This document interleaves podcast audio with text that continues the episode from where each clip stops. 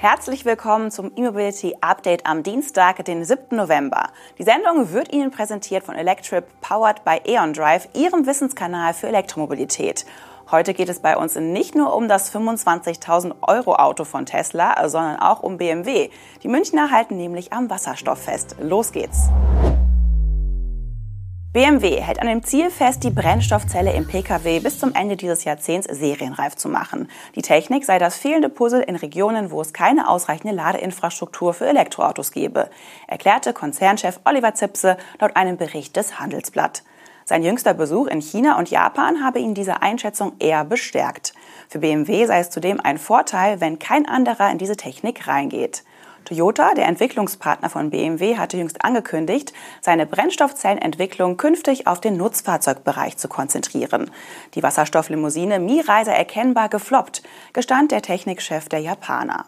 Über zwei Generationen des Mirai wurden weltweit bisher nur 22.000 Exemplare verkauft. Als Gründe gelten die hohen Kosten der Fahrzeuge, aber vor allem das nach wie vor für Privatkundenzwecke zu dünne Tankstellennetz. Deshalb könnte das Modell auch anders als erwartet keinen Nachfolger erhalten. BMW will seine Kooperation mit Toyota dennoch verlängern. Laut dem Handelsblatt hat Zipse bestätigt, dass es Gespräche gibt, wie es weiterläuft. BMW will also weiterhin Toyota-Brennstoffzellen nutzen. Die Japaner forschen seit Jahrzehnten an der Technologie und haben einen entsprechend hohen Reifegrad erreicht auch dank des Einsatzes im Mirai, in Nutzfahrzeugen sowie über das Drittkundengeschäft. Zum genauen Stand dieser Gespräche zwischen BMW und Toyota gibt es aber keine aktuellen Aussagen. Bisher hat BMW nur eine Demonstrationsflotte des iX5 Hydrogen auf die Straße gebracht. Ab 2027 könnten die Schwestermodelle X6 und X7 nach ihrem Modellwechsel optional mit Brennstoffzellen ausgeliefert werden, wird aus Konzernkreisen berichtet. Auch die auf Elektroantriebe ausgerichtete neue Klasse könnte optional mit Brennstoffzellen ausgerüstet werden. Ob diese dann noch von Toyota kommen, wird der Ausgang der aktuellen Verhandlungen zeigen. Lucid Motors bekämpft die schwächelnden Absatzzahlen seiner Elektrolimousine eher mit weiteren deutlichen Preissenkungen. Diese gelten laut dem US-Elektroautohersteller befristet bis zum 30. November. In den USA reduziert Lucid die Preise je nach Modellvariante jetzt um bis zu 10.000 US-Dollar und in Kanada um bis zu 13.400 kanadische Dollar. Bereits im August hatte Lucid die US-Preise um mehr als 10.000 Dollar gesenkt. Ausschlaggebender Punkt für den neuerlichen Preissturz dürfte der Absatz sein.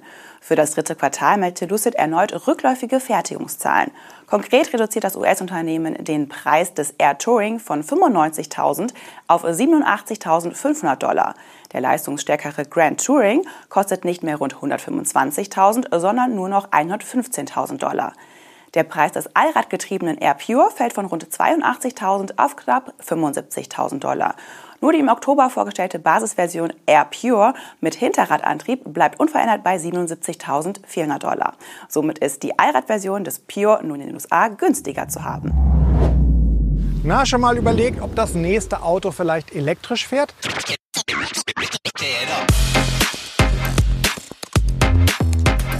Heute geht es um das Thema Reichweite. Aktuell haben wir noch eine Reichweite von 100 Kilometern. Die würde ich sagen, fahren wir jetzt mal komplett leer. Ein oft gehörter Ratschlag ist, dann einen Bogen um Schnelllader zu machen. Aber ist das wirklich ein guter Ratschlag?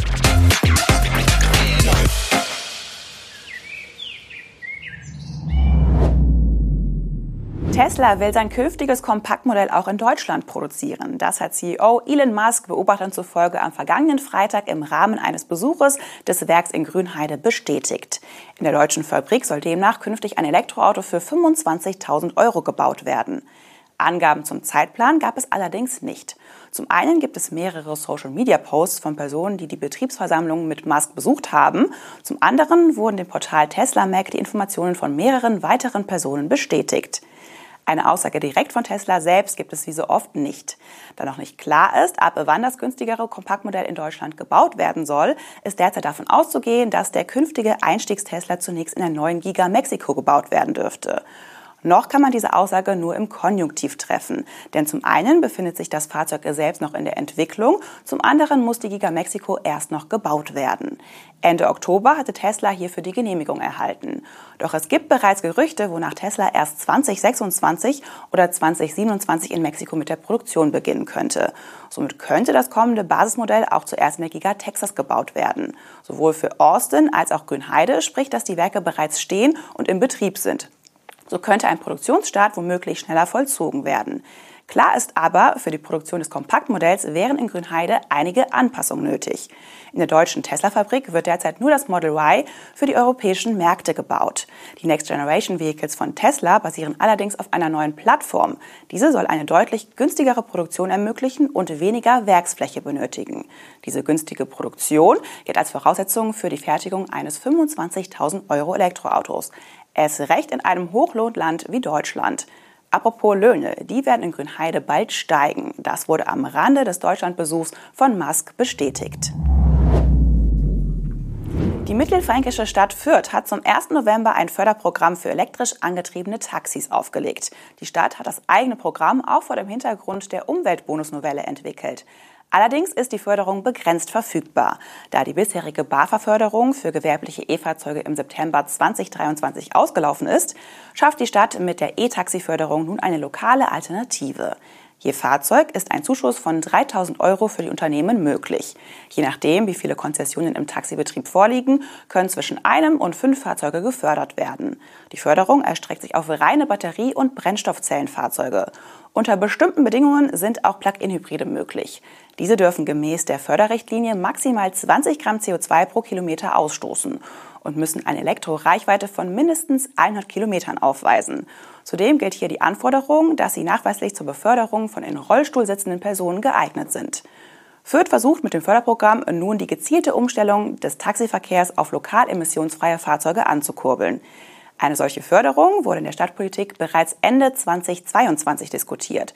Der Staat stehen dafür nun Mittel zur Förderung von bis zu zehn Fahrzeugen zur Verfügung. Anträge können ab sofort eingereicht werden. Derzeit sind rund 80 Taxis in Fürth zugelassen. SK On wird ab 2025 die Batteriezellen für das GT-Modell Polestar 5 liefern. Dabei wird es sich um ultralange Hochnickel-Batterien handeln. Das Format unterscheidet sich also fundamental vom Großteil der zurzeit in anderen Modellen verwendeten Zellen. Wie SK On und Polestar in jeweils eigenen Mitteilungen erklären, wird es sich um außergewöhnlich große Zellen mit 56 cm Länge handeln. Diese werden von SK On in Modulen an Polestar geliefert. Der Produktionsstart des Polestar 5 ist inzwischen für 2025 geplant. In früheren Berichten war stets von 2024 die Rede. Der Kickoff verschiebt sich also um einige Monate nach hinten. Der Polestar 5 soll das neue Flaggschiff der schwedisch-chinesischen Automarke werden. Angekündigt ist er als luxuriöses Viertürer Grand Tourer Modell mit bis zu 650 kW Leistung und 900 Newtonmeter Drehmoment.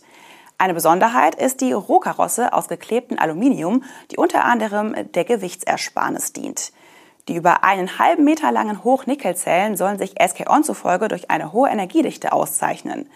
Die Länge von 56 cm ist in der Tat extrem lang. Zum Vergleich, oft genannt werden etwa in Zusammenhang mit Tesla oder BMW aktuelle Rundzellen im Format 4680 bzw. 4695 oder 46120. Diese sind im Durchmesser 4,6 cm breit und 8 bzw. 9,5 oder 12 cm lang. Damit sind wir auch schon am Ende der heutigen Sendung. Das E-Mobility Update wurde Ihnen präsentiert von Electrip, powered by Aeon Drive, Ihrem Wissenskanal für Elektromobilität. Haben Sie einen schönen Tag. Wir von Electrip würden uns freuen, wenn Sie auch morgen zur Wochenmitte wieder einschalten. Bis dahin.